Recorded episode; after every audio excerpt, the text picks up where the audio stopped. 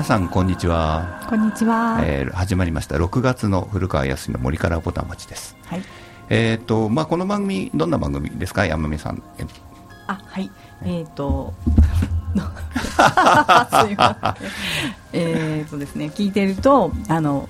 森から幸せが降ってくるというそういう話題をえー、私、古川は、まあまあ、建築の設計やってるっていうわけでね一級建築士なんですけども、はい、まあ、東久留米に事務所があったりなんかしましてね。で山宮さんは、はい、えー、私はインテリアコーディネーターをしてて、まあ、主にまあリフォーム業に携わってるんですけれども、はい、そんな2人でお送りするんですけれども、はい、えー、っとですね、メールを、ね、送っていただけると嬉しいなと。今日ね、ね。ゲストを迎えてたりしてますんでね、ゲストへの応援、ね、ね、メッセージとかね。聞いてるよとかね、はい、いただければと、えー、メールの宛先は、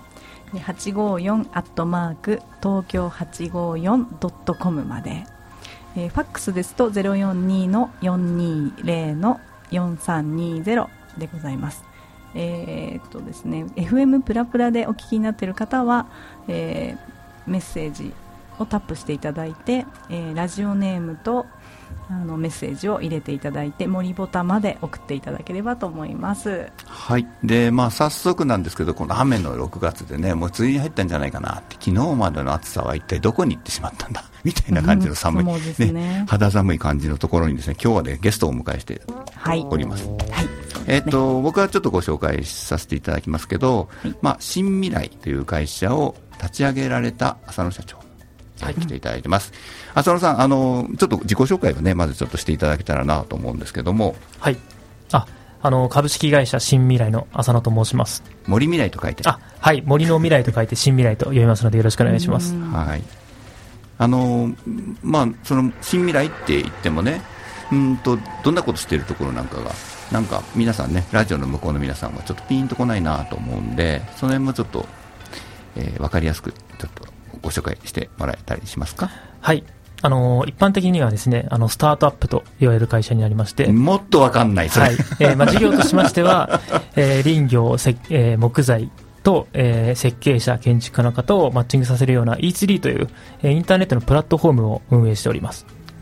えーと、インターネットのプラットフォームといいますとどういうことかな？例えば例えば簡単に言うと、うん、木材版アマゾンみたいな。えを目指しております。目指してんの？そこ、はい。まあ、対象は B2B なので一般の方ではないんですけれど、まあ、誰でも簡単に木材を知れたり変えたりするような世界観を作りたいなと思っております。ポチッとなで木材が買えるのはね、うんただ、なかなか買えないんですよね、木材ってポチッと、はい、最初それをやろうと思って、なかなかできなかったと。もしかして今日の今日の番組の一番のテーマそこかもよ。あ確かにネットで木材は買えるのかみたいな、ね、そこにねちゃん挑戦してる、チャレンジしている新未来さんっていうふうなことで、多分いいのかなとも思ったりもするんですけど、結構もうお付き合い古くてね、はい、もう10年以上なのかな？いやさすがにそこまでいってないです。起業しても6年ですから、その初ぐらいですね。はい。5、6年、5年には、ね、5年以上は経ってると思います。はい。でその当初からね木材が売れないっていうのがこの業界の中でのね、うん、悶々とした悩み事だったわけ、うん。ね、木材。でもね僕ら設計者からすると木材を求めてる人は結構いるんだよと、うん、そうするとさこっちで欲しいっていう人がいるんだけど、ね、向こう側でさあるよって、まあ、言ってる人がいてね。それについてね浅野さんは多分ねほらと思ったんだと思うんだよ。そうですね。あらって。はい確かに木材を探している建築設計とかあるいはお施主さんもいらっしゃるなというのは感じていたんですけれど、うん、まあ、なかなかこう使ってもらえないのはなんでだろうかというのは考えてましたね、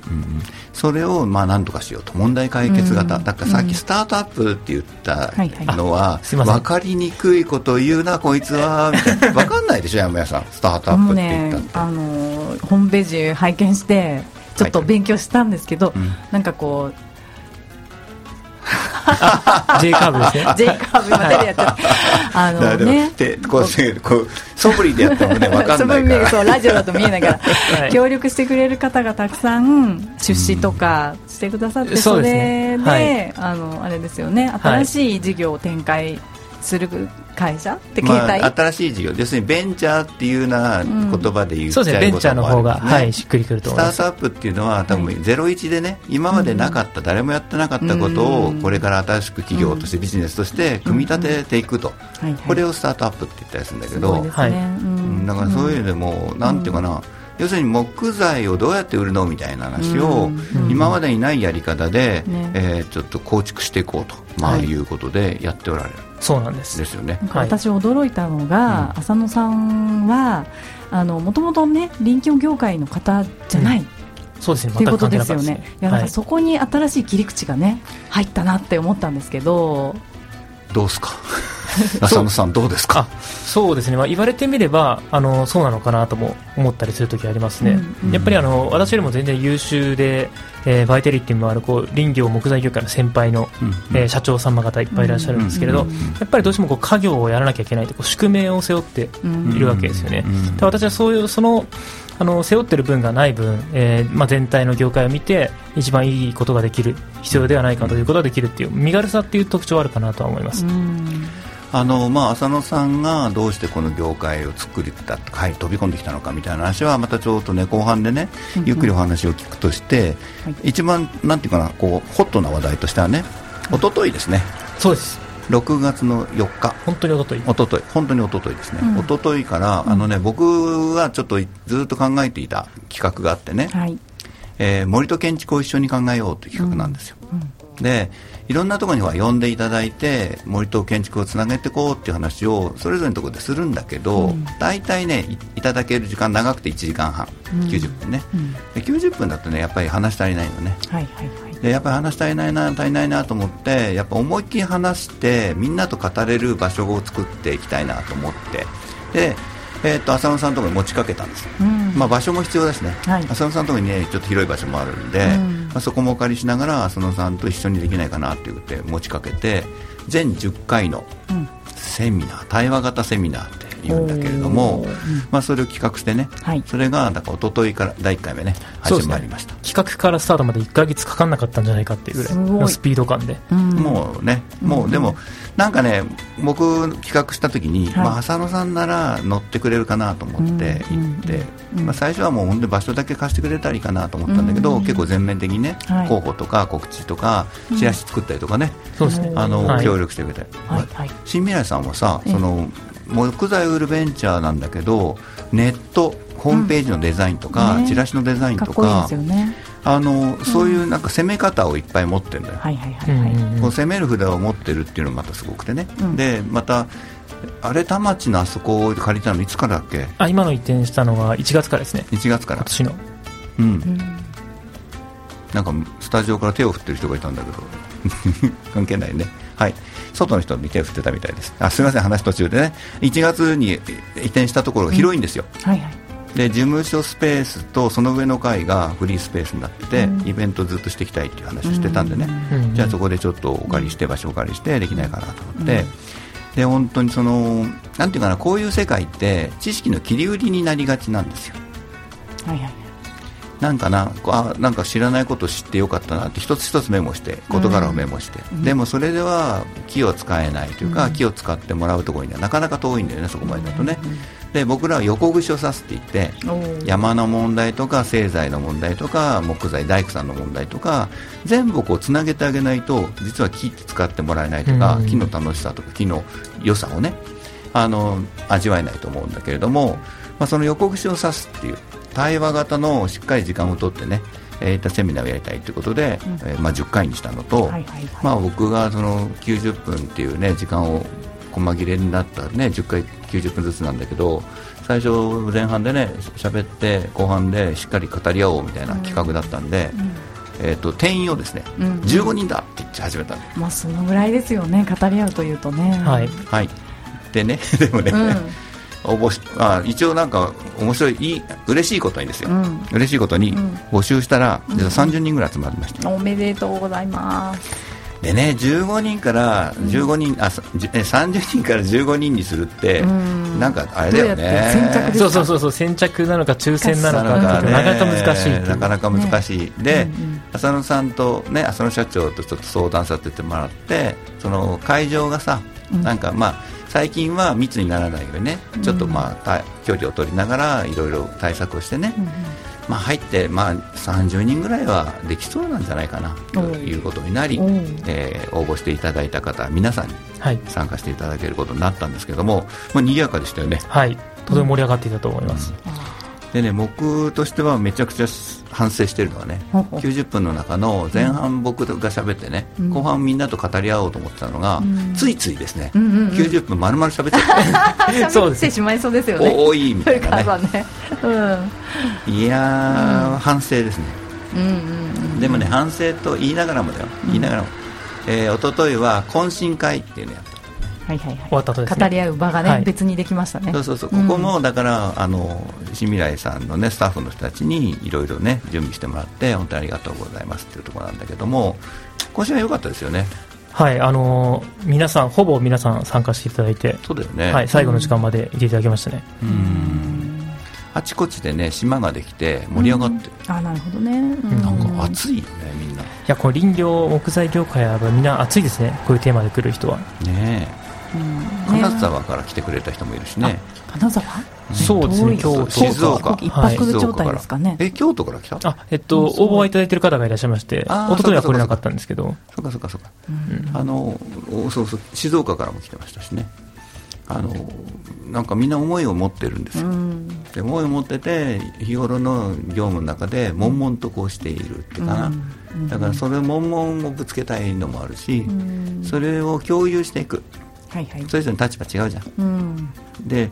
清水さんが面白いのはある意味どこの立場でもないんですよ、うんうんうん、よく言うのはさ川上川中川下って言い方するじゃないですか、うんうんうんさんどこですかって言うとどこでもないよね。確かに確かに。はい。え強いて言うと川下？うんまあやっぱ間取って川中になるんですかね。そのつなげるという意味では。でも川中って普通に言うと製材所さんだよね。そうですね製材所さんだって材木屋さんだったりするはい。清水さんは今材木も売ってるのかな？そうですね。なんでまあある種新しい材木屋と言われればそれが一番シンプルなのかもしれないですけれど、うん、今ねちょっといいキーワード新しい材木屋、うん。うん古い材木屋と新しい材木屋。はいはいはいはい。古いとか言っちゃうんですよ、ね。はい、レガシーなネットで売れるのがやっぱ新しいんじゃない、ね、そうそうそう、でレレガシーな材木屋さん。レガシーね。ね,、うん。ねそのレガシーな材木屋さん、とと新未来、新未来。ね、そうですまあ、やってることは材木屋さんと一緒なのかもしれないですね。新しい材木屋さんという言い方いいかもしれないな。な材,、まあ、材木売ってる、うん、そうね。材木売ってるうんっていう話はちょっと1曲をね、はい、聞いてもらってからしたいと思うんですけど1曲目ね浅野さんに実は選んでいただいてるんですけど浅野さんちょっと曲紹介をしてくださいますか？あそうなんですね。はい、はい、あの曲受けもお願いしますね後でね。はい、はいあのガンズローゼスの「シビル・ウォー」という曲なんですけれど、はい、はい、じゃあお願いします。はい。お願いします。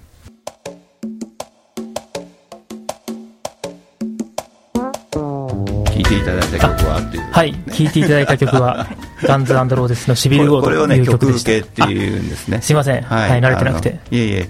あのガンズハードロックね。僕はもう浅野さんと付き合い古いからさ、うん。うん、ハードロックの人なんてよく分かって。そうだったんですね。あのカラオケに行くとですねレッド・ツェッペに歌うらしいですよ。なかなかいけないですねコロナになっちゃって。そう、ね、なかなかいけないんじゃなくて、うん、ゼッペに歌うっていうみんな知ってるから、うん、一緒に行かないらしいよ。えなんで？あんま社員とは行かない、ね、いいじゃないです。かあ、はい、そっかちょっと歌いづらいなみたいな歌いづらいですね。あ、はい、なるじゃあ、ね、でバンドマンになったもあるからねそうだったんですね。ボーカルとギターとかとあ、えーまあ、メインはボーカルの方でしたね。うん。ね、ちょっと今度ね、カラオケに行こうと思って、行きたいなと思ってね、この前も行く予定だったのが、でも社員が反対したんだよね、あれね。あ、そうでしたっけ？なんかがあったら困るから。みんな社員なんです。はい。ああ。みんな森好きが多いんで。なるほどね。森にロックついてきてくれないですかね。ついてこないですね。いや、何を言ってるんですか、森こそロックだし、確かにそうかもしれない。森こそラップじゃないかなとか思ったりするんですね。そのなんなんかちょっとサブカルっぽいところもあってさ、まあそんな話にちょっとえ進んでいきたいと思うんですけど、そうだね。山下さんさっきさ。その全然違う業界から、うん、なんで浅野さんこっち飛び込んできたのってそうそうそう。そうありがたいことに来てくださってありがとうございます。グリグリグリグリとさ、うん、聞いてみましょう、ね、IT がご出身だって書いてあったんですけどはい、ええ。そうですね、まあ、IT が出身とは言いつつも、まあ、それまで何も考えてなかったというのが多分正解なのかなと。ちょっと待って、はい、そこから掘り掘り起こすと IT に入った時はなんか IT に希望とか何かあったわけでしょ？あなんで私はあのさっきお話したようにバンドをずっとやってました、あの高卒でバンドをやっていて、はい、まあ、一応こうデビューを目指してみたいな。じゃあもうセミプロみたいにライブハウスとか、ライブハウスとか回ってたんですけど、まあ、ただな、まあ、正直今振り返ってみると、うんうん。まあ、なんかもうバンドやるって言った手前弾けないみたいな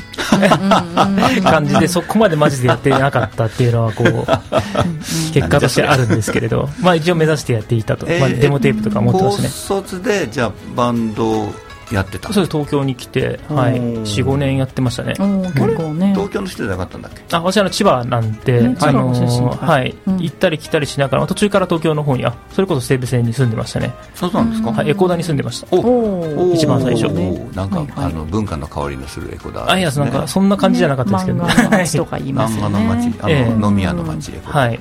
最初エコーダでした。だね、日大の、ね、芸術学部があったりする千葉はどのあたりなんですか？あの木更津というところなんですけれど、はいまたすごいところ、ね、まあ、今でこそちょっとなんかアウトレットとかできたりするんですけど、当時は本当何もなかったですね、アクアラインもなかった。アクアラインはありました。中学生の頃にできました。はい、そうだね。アクアラインできてしばらくしてたねアウトレット。でも最初はあのストロー現象で逆にどんどん先細っていく。あそうそうそうそう。みんなあの横浜のとかね都心出てっちゃう、ね、はい。もう木更津を通り過ぎていっちゃうという。どんどん元気がなくなってきましたね 木更津が。なるほどね。じゃあそんな街で暮らしながらバンド少年ででちょっと IT の、ねあそうですね。やっぱり機械にはお強いんでしょうね。パソコン、えー、そうですね、ね、機械、まあ、バイクは乗ってたんですけどただまあ当時まあ、そろそろちょっと仕事でもビジネスはやりたいなと、なんとなく思っていたんで、えー、じゃあちょっと一旦就職してみるかと思ったんですけど、やっぱそんなキャリアなんでどこも採用してくれないじゃないですか、なんであのまだ IT 業界はまだあの伸びてたんで、まあ、拾ってもらったと風向きは IT でしたよね。あの、まあ、IT しか拾ってくれなかったと、しょうがなく先が、ね、ない世代なんですよ本当本当ないです、本当ないです、そうだから IT に行った子もいたあの、どんどん伸びてたんで、まあ、あの営業だったんで、はい、誰でもいいみたいな、もうね、毎年何百人も採用するような感じなんで。IT 業界の営業にじゃ入ったと、そうです、まあ、ホームページですね。ウェブウェブサービスの営業会社。でもさ、はい、ウェブサービスの営業って、そんな単純じゃなくてさ要件定義とかいろいろさ営業的にしなくちゃいけないじゃん。ああいえもうそんなんじゃないんですよ。もう,、はい、もうとにかく社長とお会いしてクロージングしてればいいんです、うん、そうなんだ、はい、元部下の人がね鬼軍曹だったんですよって、その頃。はいはい。あ部下がいらっしゃったんですね。部下がいたんです、部下の人とはしゃべった時に「浅野さんどんな人だったの?」って言ったら「鬼軍曹だったんですよ」いやいやそれやめてください。そうなの、はい、イメージ悪くなる？あいやそんなことないですけどまあはい、まあ当時のブラック企業なんて言葉がなかった時代なんですけれど、IT はね、寝てなかった、ね、ほぼすべての会社がそうそうでしたね。そうだったかもしれないですね、もう毎日深夜まで働いてるだけどもそこであれですよね社長さんともうしゃべるっていうこう度胸というか、はい、会社の代表と話すっていう術を身につけられたのかなと思ったり。そうですね、まあ、そうなんですけどね、うん、ただまあ自分で社長やってみたら、うん、なんかもっとうまい営業できたなとか思いますけどね、やっぱり、うん、あのー、お金のかけ方っていうのが、使い方がちょっと違うじゃないですか、社長って。はい。まあまあそれはトップダウンの会社かどうかっていうのもあるしね、はい、でもやっぱりある程度の会社の規模になってくると、もう動くお金も全然違うわけで、まあ、そういうところで営業されてたっていうのはなんか面白いね。でもなんでそれがさ突然さそうですよね。木材とかさ木材林業とかさ、はい、全然そこが分かんないんだよねですかね。はい。うん、そうですね、あのただ、ざっくりとですねさっきのバンドの頃からビジネスをやるにあたって、まあ、いつの日かこう起業したいなってこう漠然とした思いがあってですね、うん。うんで、まあ、その、まあ、IT 会社で働いている時は、まあ、いわゆるこう すごくハードワークな会社で、うん、えー、まあ、とにかくこう営業主義売上主義の売上市場主義の会社だったんで、あの売上上げれば一番偉いやみたいな社風だったんですよね、でまあ、自分で会社をやるんだったらやっぱこう自分の売っている商品があのこう社会のために役に立てるようなえー、ものにしたいなという思いがあって、まあ、一つはこう社会貢献という軸で、なんかこう事業機会がないかなというところを探していたと、あ探してた、はい。でまあ、その探していたら林業とかにそうですね。ぶつかった、はい。まあ、もう一つのポイントはやっぱ自分が好きなことというところで、えーまあ、林業の前にですねこう地方創生とかですね環境とか結構好きだったんで、なんかそっちのまあ一次産業含めてですね、そっちの分野で何か事業機会ないかなと。思って探していた時にまたまた林業のこう課題があるじゃないですか、うん、あの森林率は日本は高いけど有効活用されていないみたいな、うん、あんまりさ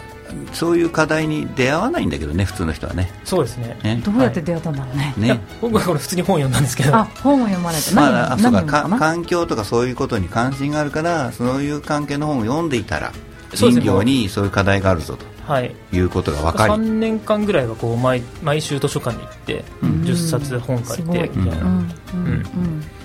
もうだから林業の時はある大工の棟梁の本なんですけど、うん、もうすごいピンときた感じがあってですね、うん、あこれは俺がやるべき事業だと。なるほど。あそういうところね、でもねそこからさ、僕なんかびっくりするのはでどこに入ったんだっけ？その IT キャッシュ辞めて。あそうですね。なんで最初まず辞めたまず辞めることから始めたんですよ、うん、あのー、なかなか決心がつかなかったですよ。ね、当時結構もう部下も多くなっていた状況だったんで、うん。で、えーまあ、このままだといつまでとも辞められないなと思って、まあ、社長に辞めますと伝えて辞めましたと、でまあ、あの EC ホームページ系のサービスしたんで、うん、あのスモールになんか木材で起業しようかなと思ったんですけど、ね、あ小さく、はい、小さく。ただ、まあ、当初からこうプラットフォーム事業やりたいなというのがあったんで、まあ、まずはちょっとこう机上の勉強だけではなくて現場を知らなきゃいけないなと思って、うん、えー、一回木材業界で勉強してみようと思って、あの東京の木材組合で1年間勉強させてもらって、うん、木材組合ね、はい、そこから起業したみたいな流れになってます、すごいでしょ？いやいや普通はさなんかもっと違うルートじゃない？材木屋さんに入るとかさ、うんうんうん、木材協会だよはい、あ木材協会。いわゆる小売りでお店があって、材木を売ってるところに入っていくとかね、はい、そういうところに入るんじゃなくて、まあ、木材協会にまあ入ったということと、はい、木材協会がよく浅野さんを受け入れたなと。この2本立てね、はい、なんかすごいある種縁なんですか？そうですね、まあ、縁というか、まあ、電話したんですけど。電話したの？はい。いやだ直接電話したんだ。そうなんですよ。あの就職しようと思ったらまず就職先求人がないわけですよね。まあないよね、うん、はい、うん、で、まあ、人生で初めてハローワークとか行ったけど、まあ、それでもないと、ないよね求人は。であこれはないなと思ったんで、はい、ここでやっぱ営業は生きてきまして。なるほど、はい、あの自分がこう勉強したいと。なんで当時はこう川中川上川中川下こう全体的に知らなかったんで、うん、やっぱ川中のえー、会社で、えー、勉強できるとかないかと思ったら、なかったんで、まあ、上から自分でこうエクセルでリストアップしていってですね、順番にかけていく感じで。はいもしもしと。はいはい、はい。昔を思い出して。なるほどね、まあでもその秋川っていうのが多分すごくそうですね秋川木材協同組合というところにいたんですけど、はい。はい多摩の、秋川木材はだから東京の木を使うとかねまたね、うんうん、僕も知ってる製材所さんがいくつもあったりしてね、うん、あの木材業界の中ではかなり活発なんですよ、よかった生き生きしてる、うん、だからこそかな。だからこそ浅野さんみたいなよくわかんない人を受け入れるあれがあったみたい、元気だなはい、そうかもしれない。理事長と、まあ、皆様のおかげで、いいよと言ってもらえたんで、どんな仕事をされたんですかねその時1年あの組合の事務局なので、あのまあ、全部やるんですけれど、まあ、営業から、うんうん。はい。あの経あの経理とかですね、はい、まあ、そういったところも全部やってましたね。あじゃ入って出てくあそうですね、まあ、それをやりつつも、ね、数字の流れをはいまあ、お金を、まあ、売り上げをどう作ってくるかとか、うん、そういったところとか、はい、見学者の受け入れだったりとか、うん、その木材組合でし、まあ、森林組合じゃなくて木材組合だったらいいなと思うんだけど、うんうんうん、あのさあ浅野さんが冒頭でお話ししてくださったね日本の山の問題ってまずあるわけですよ、うん、手入れされてなくてその荒れちゃった山をなんとかして健全な状態に戻さなくちゃいけないっていう問題。で次にそれをどうやって使って市場に乗せて売って使ってもらえるかと、うんうんうん、このなんか2本立てがあると思うんだよね、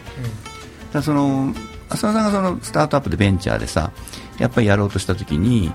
えーと、そこの流通というか流れが滞っているというかよどんでいるというか流れてなくて、うん、流れてないということは経済的に動いてないわけよ、うん、木が売れないってさっきね端的に言うと木が売れない、うん、その木が売れないというところに対してさなんていうかな賞賛って言うと変だけどあのなんかあったそうですね。はい当たってぶ砕けろじゃないよね。いやまああの賞賛はあの今も昔もずっとあるんですけれど そうだよね、まあ、一つのこうニーズみたいのを感じたのは当時その組合ではこう多摩産材っていう、まあ、東京の多摩産材を扱っていたんで、まあ、結構問い合わせが来るんですよ、多摩産材って買えるんですかとかいくらなんですかとか、で、まあ、設計の方とかから来るんですけど、まあ、それもそのはずやっぱ多摩産材の情報って、まあ、インターネット含めてこうどこにも出てないんですよね、あのフローリングがいくらとか構造材がいくらみたいな、うん。でもこう市場にはあの間違いなくニーズが存在するよと、でこれは多摩産材に限らず、まあ、吉野杉でも秋田杉でも天竜でも、えー、いろんな地域の木もそうなんだろうなと思った時にやっぱこう情報が使い手である設計とか建築関係の方に伝わってないよなというのはその時感じたんでじゃあこれをどう解消していったらいいのかと。いうところを、まあ、当時からずっとチャレンジしている感じですね。だからその、まあ秋川のねあの、まあ、IT を辞めて転身するときに勉強したって言ってたけど、その勉強したり多分いろんな人に会ったりして聞いたんだと思うんですよね、はい、いろんな話をね。その中でニーズはあるなっていう手応えを掴んでいたと。それはありましたね、はい、でもあので山に行けば物はあると、うん、っていうことも見えてた。と、うん、でこれをどうつなげていこうかっていうのが、うん、俺の仕事だぜって思ったかな。そうなんですけどね。けどね いやそうなんです。それは間違いないんですけどやっぱ課題が多すぎてもうこれ、もう会社やって5年6年経ってるんですけど、あこれをどうにかしたいなと思うと、結構やっぱブレちゃったりするんであの課題が多いっていうのは僕もよくわかる。同じ,、まあ、同じ課題にぶつかってる感じもあるんでね、うん、課題が多いのは、うん、あの、うん、どうどうですかね、それをやっぱり一気通貫で、えっと、解決していくのはもしかしたら新しい財務家さんの姿なのかな。うん、そうですね。やっぱ例えばこうね、木材でも、うん、まあ、古川さんが使われるのは規格材と、うん、えー、名木屋さんが扱ってる一枚とか名木ってこう流通違うじゃないですか、ね、で使い手も違ったりするんで、これを同時に両方ともやろうとするとやっぱリソースがどうしても足りないんですよね、ただこう僕は木材の現場とあとはこう林業の川上の方まで、こう流木立ち木の状態から使おうとか、みたいなアイデアとかもらってるとやりたいと思ってやるんですけれど、やっぱこううちのやるべきこうリソースが散っていっちゃうんで。まあ、リソースってね人材ですよ、マンパワーね、ああそれは大変ですね。あの、まあマンパワーがかかるのは間違いないんですよ、だからマンパワーがかかるから滞ってるんだろうなっていう話はあるよね、うん、そうなんで、まあ、どこにかけるかっていうのはですね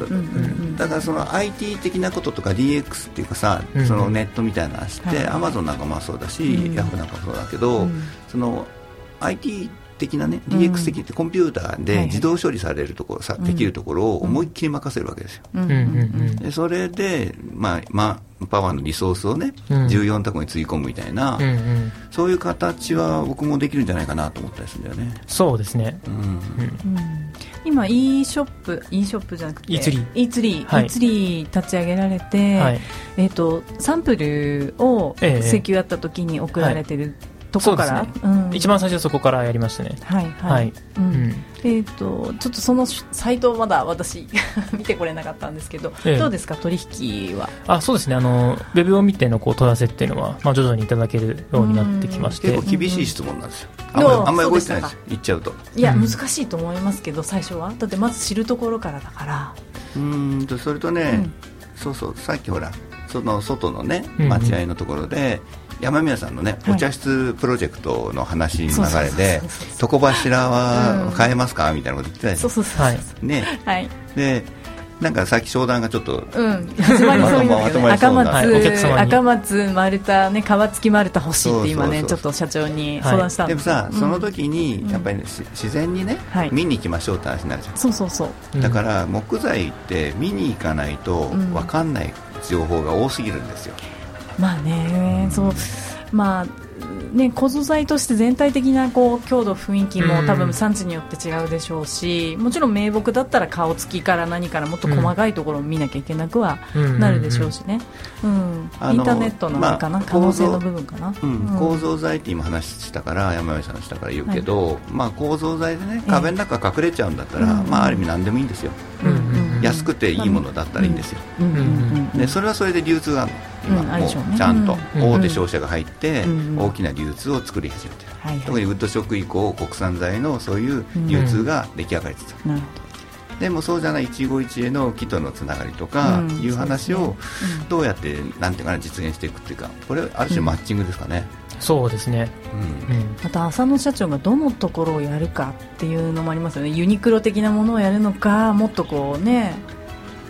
こうグッチとかプラダっぽいのをやるのかなんかファッションで言えばですけどもっと一点物をね、お使いになる、まあ、それの例えで言うなら、パタゴニアをやるかだよね。パタゴニアなるほどそういうことですか？やるかだね、ユニクロやるか、パタゴニアやるか、はい、パタゴニアね、まあ、それだったらパタゴニアなのかもしれないですけどやっぱりこう一つ一つの木材とか産地とかにあの光を当てていきたいなというのはありますよね、今ね山谷さんが言ったブランドの例えばグッチとかって僕買えないんですよ、もう値段が全然違う、でもパタゴニアは買えるんですよ、え値段は？パタゴニア買えますよ。高いけど、グッチとかに比べたら、まあ、全然買えるよ。違うでしょうし、全然買える範囲、でも全然買える範囲の中のその価値と伝え方と、まあ、ブランドのね、まあ、デザイナーさんとかねいっぱい入ってもっと投資されてるっていうかね。そういう世界とまあ、また別だしね、だからあのどっちかというと木材はねそのあんまりグッチとかにならないんじゃない？うんならないんじゃないですかね、自然なもんですからね。はい、ならないね、でもそっち目指すのはいいいい方向ありだと思いますけどね。まあそういうのもあるよ、あのまあ名木でたまにねすごいのはあるけど、そうそうそう。黒時じゃ買えないですからね木材は、あの黒柿っていう材種があってね、はい、めちゃくちゃ高いんですけど、まあ、そういうものなんかはねあの、うんまあ、どうどうやって進めていくかね今だからいろいろ新未来さん僕がこう見てる限りでは、うん。はいえー、ちょっとトライアンドエラーっていうかな、走りながら考える系ねそうですね、はい、今ねその方がいいっていうから、というわけでですね,、えっとね山宮さんが選んでくれた曲なんだけど、山宮さんこれなんでこの曲選んだかと、曲紹介をお願いします。はい。今日初めてねあの浅野純平さんにお会いしたんですけどまあ一生懸命ブログとかを拝見してちょっと新未来さんと浅野さんのイメージをですね、はい、山下達郎の「ライドオンタイム」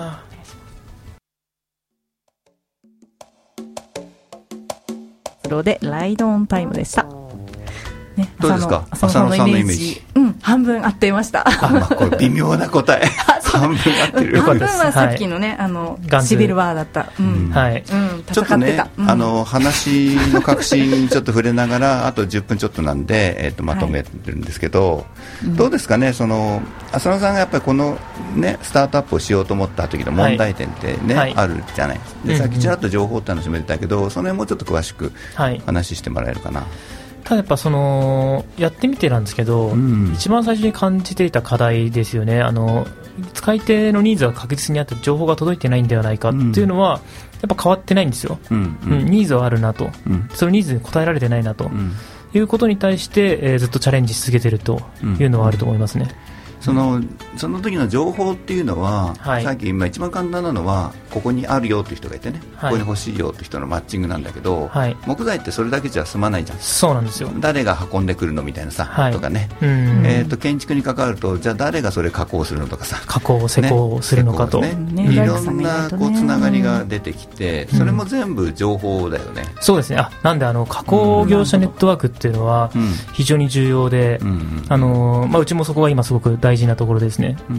プラス現場監督だな。あもうそうですね、はい、あのマネージャーってさ、一つはあの産地にこれだけの木がこれぐらいあると知ってると、うん、でこっちに欲しい人がいると、うん、でそれマッチングすれば一応伝票上のね、うん、コーディネーターできるじゃん、じゃあ誰がどうやって運んでいって、みたいな、その確かに確かに。具体的なその現場寄りのマネージングっていうのがやっぱり木材は、ね、サービスもなさる？そうです。ね、まあ、もう全部やりますね。段取りなんであのじゃあ性能運輸さんとかも。そう物流もそうで例えばこう、ね、マンションのリフォームとかだったら、はいはい、大大工さんの工事する場所がないから、当日に持ってきてほしいとか仮置き場。とかもあったりとか、そので作業工程をちゃんと把握しないとこっちも納品できないんで、工程表くださいとか。そういうのをこうやりながらあこういうことやらないと木材って収められないんだなっていうのが分かってきたっていう感じですね。でもやりながら見えてくる問題ってすごくあると思うからやってみるっていうことの大切さってすごくあると思うね、だからそういう意味で新未来さんが今ね、ナタをで野望をかこう開いてる感じのところあるわけ、そうなんですよ、早く IT でやりたいんですけどね。というわけでですね。メッセージをいただきました。はい、はい、ラジオネーム66623、えー、いつもありがとうございますえー、皆さんこんにちは、えーま、前時間公園の話をしましたが以前古川さんがお話した森林公園行ってきました。あ東京ドーム65分は広 広広大すぎましたね。犬どころか人も疲れる広さでした。あそこは最高の森林浴スポットですね。今放送を聞いてて思ったんですがえー、使う用途で変わってくるとは思うんですけれどもいい木材と悪い木材の違いって何が違うんですか、新しい古いとかでも変わってきますか？ってことなんですけど今日はせっかく浅野さん来ていただいてるんですけどこれ私に聞きますか？はい。いやぜひ。その情報ですよこれもね。はい、うん、そうですね。この質問はよく受けるんですけど例えばこう玉散剤っていいんですか？とか、うん、はい、うん、とかあるんですけれど、これって非常に難しい質問だと思うんですけれど、うん、えーまあ、玉散剤によってもいい木悪い木ありますよと、うんうん、で、えー、日本の杉はいいんですか外国のウォールナットはいいんですかチークはいいんですかっていう話もあるんですけれど、うんうん、これはやっぱ使い勝手によって使い方によって違いますよと。いうので、うん。うん、えー、まあ、日本にはこういい言葉があるんですけど、適材適所っていう、はい、はい、どこに何を使うかっていうのが非常に重要だったりしますので、まあ、我々に相談来るときはこういうのを作りたいんだけどというこうざっくりした相談からあこの場所場所に使うんだったら、えー、杉をこういうふうに使った方がいいですねとか、えー、水に強い小雪を使った方がいいですねとかっていうのをご提案をしますね。木材さやっぱり難しいのはさっきから話だってんだけど、うん、直接買うアマゾンみたいに直接買うってわけにやっぱりいかないのは、うんそういう場合だったらこう使うとかその金ご予算でこういうんだったらこれがあるよみたいなことって、1対1対応になかなかいかないんだよね、うん、だからアマゾン的なものって1対1対応してないとできないと思うんだよ、うんポチってするってさ、欲しいものがもう確実にあってさ、はい、そいつめがけてポチッとするわけじゃん、うん、で来たものがいいか悪いかはまた別の世界なんだけど、うん、ポチッとできるかどうかっていう商品の形態っていう流通の形態、ポチッとするの難しいですよ、うん、だから木材は失敗することがあるよね。で今の質問は本当によくていい木材悪い木材で浅野さんのね答えもすごくよくて、一概に言えない。この一概に言えないっていうところが実は一番重要な情報なんだよねそうなんですよ、ね、この情報を伝えられるか、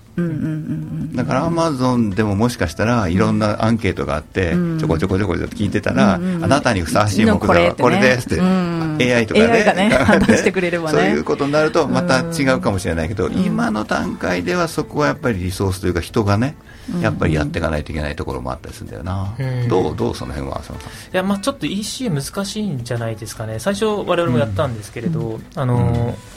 やっぱりこうお客さんがじゃあポチッと買ったことに対して、うん、えー、やっぱこっちはこの買ってもらった後にこのキーをどうやって収めるんですかとか、うん、えー、これ表面仕上がってないですけどどうしますかっていうのをヒアリングしていくと、うん、なんか本当は欲しかった木材でこっちの方が良かったじゃないですかって言って、うんうん、どんどんどん切り替わっていくんですよ、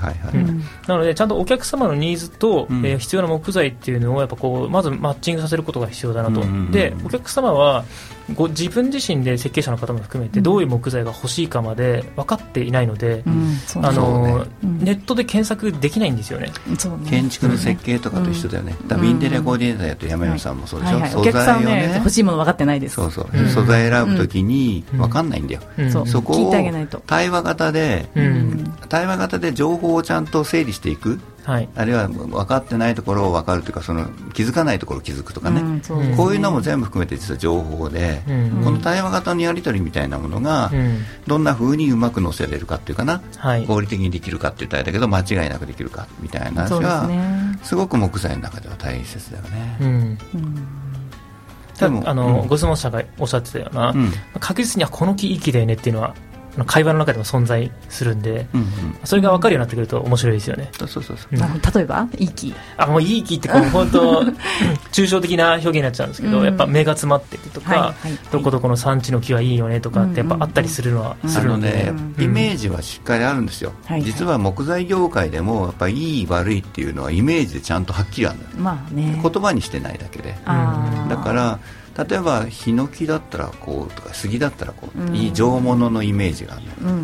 ん、でそれには、ね。うんうん、それに入ってきたら「いきちゃん」って言うと、うん、そういうの分かってる人たちだと「うん、おお本当だね」すごいね」みたいな盛り上がる、そうねそうかもね。でもそそれはさ一般の人が入りにくいところなんですよ言葉にされてないし見える化されてないから、やっぱり敷居が高くなる。何回かやっぱり目が超えないと分かんない部分も、ね、うん、まあ、そこはだからあのプロに任せたらいいと思うんだけど、ね、まあ、そのどっちかというとねこれ僕言っちゃあれだけど材木業界ってブラックボックスにすることによって成り立ってた部分なんですよ、うん、プロに任せろみたいなね、うん、変なこと言うな。全部任せとけみたいなね、うん、そういうので成り立っていたところがあるから、あの目利きっていうのがそれだけ重要だったんだけど、その筆頭だよね、例えば山宮さん、山宮さんの目利きを信頼してお金預けるみたいな、そうね。それが木材を買うっていうことだった、そうそうそうそう。それが価値ですよね。そのうん、店の価値っていうか。それはでも逆に言うとレガシーなんですよ。あレガシーか。レガシー。選べるようにしてあげる。でレガシーだし、リソースがすごくかかる。コストっていうか人、手間がかかる、そうすると物値段が上がっていっちゃうんだよ、うんうんうん。ああなるほどね。物が高いものになるだからものすごく高級品でそれをやるんだったら再利するんだけど、一般の人が買いたい木材でそれをやり始めちゃうと、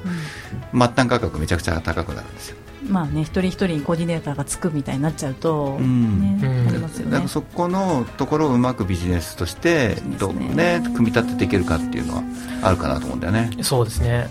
うん、おっしゃる通りだと思います。でね、まあ、あと4分かぐらいなんだけど浅野さんあれですよ。今後新未来ではこんなことをしていきたいみたいな、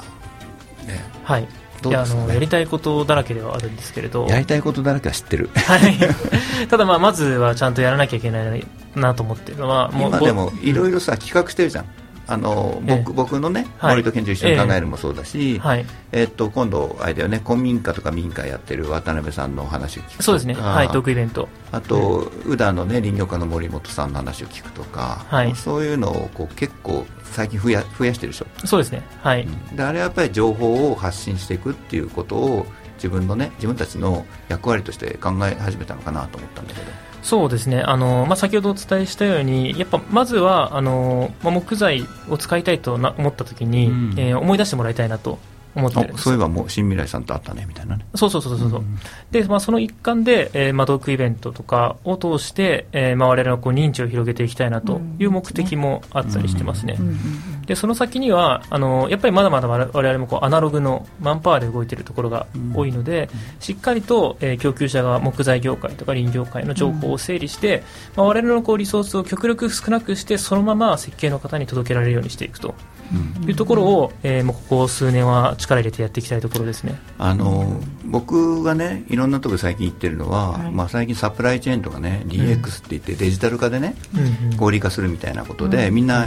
むき足立ってる騒いでるんだけど実はそのニーズって欲しいっていう動機づけとねここにあるよ使ってほしいっていう気持ち、それがそもそも根底にないと、うん、DX がいくらできたって、うん、デジタルサプライチェーンができたって物動かないんですよ、うんうんうん、いや本当その通りですね。木材ってやっぱり面白いのは欲しいっていう人の気持ちがないとね、あるいは使ってほしいっていう人の気持ちがないと動かない、はい、でそれを動かすためにえー、合理的にするというかさ、うん、えー、事務的な処理とか、はい、そういうコストをやっぱり下げて、うん、適正な価格で出せるようにするのが本来の DX なんだけど、はい、その一番根本のところにあるあななくちゃいけないものを、ね、ほったらかしにしてね上の仕組みだけ作ろうとしている人が最近多くて、うん、いますね。この上の仕組み作ったって絶対動かない。うん、まあそうよね。情熱がないとね、欲しいこの木が使いたいというのがないとね。木に関心を持ってもらって使いたいと思ってもらって、その時にいろんな手間が実はかかったり、いろいろ面倒くさい、ね、やり取りがあるのをもっとスムーズにできないか、っていうところに DX が多分。あもう本当その通りですね、うん、だからそこはねあの間違えちゃいけないと思っていて、でだから浅野さんがやられてる清水さんがやられてるのは結構そのさっきねやぶこぎみたいな話でね、うんうん、当たって砕けろみたいな泥臭いんだみたいな話をちょっとねしたんだけど、うんうん、それはその忘れないところがあるんだよ、うん、ここの欲しいと思うとか使ってほしい、うん、木材があるのかないいものあるのかなっていう産地をね、探してくださってるとすごい嬉しいなと思いますよね、やっぱり使う時にお客さんに話してるうちに木材が売れることもあるんですよ。それはやっぱりサンプルとカタログがあって、はい、やっとこちらが説明できて、はい、やっとっていうところもあって、でも、まあ、サンプルとカタログだし山宮さんが語っているっていうことが僕は大切だと思う。そうですね、まあ、山宮さんねベースにあってかな、結局ね 人だと思うんでこれ言っちゃうとあれなんだけどでも人を信頼できないと物動かない、さっきのポチってするのもね、アマゾンっていうなんか擬人的な人格を信頼してるからポチッとしてる、はい、そこまで行くまでがまたアマゾンも大変だったと思うんだけどね、うんうんうん。まあ、というわけであと30秒ぐらいです。というわけで早いもんです。今日は本当浅野さんありがとうございました。はい。あの私も自分自身の考えが整理されてとても良かったです。はい。というわけで来月7月になりますけれどもまたやりますのでよろしくお願いいたします。お待ちしております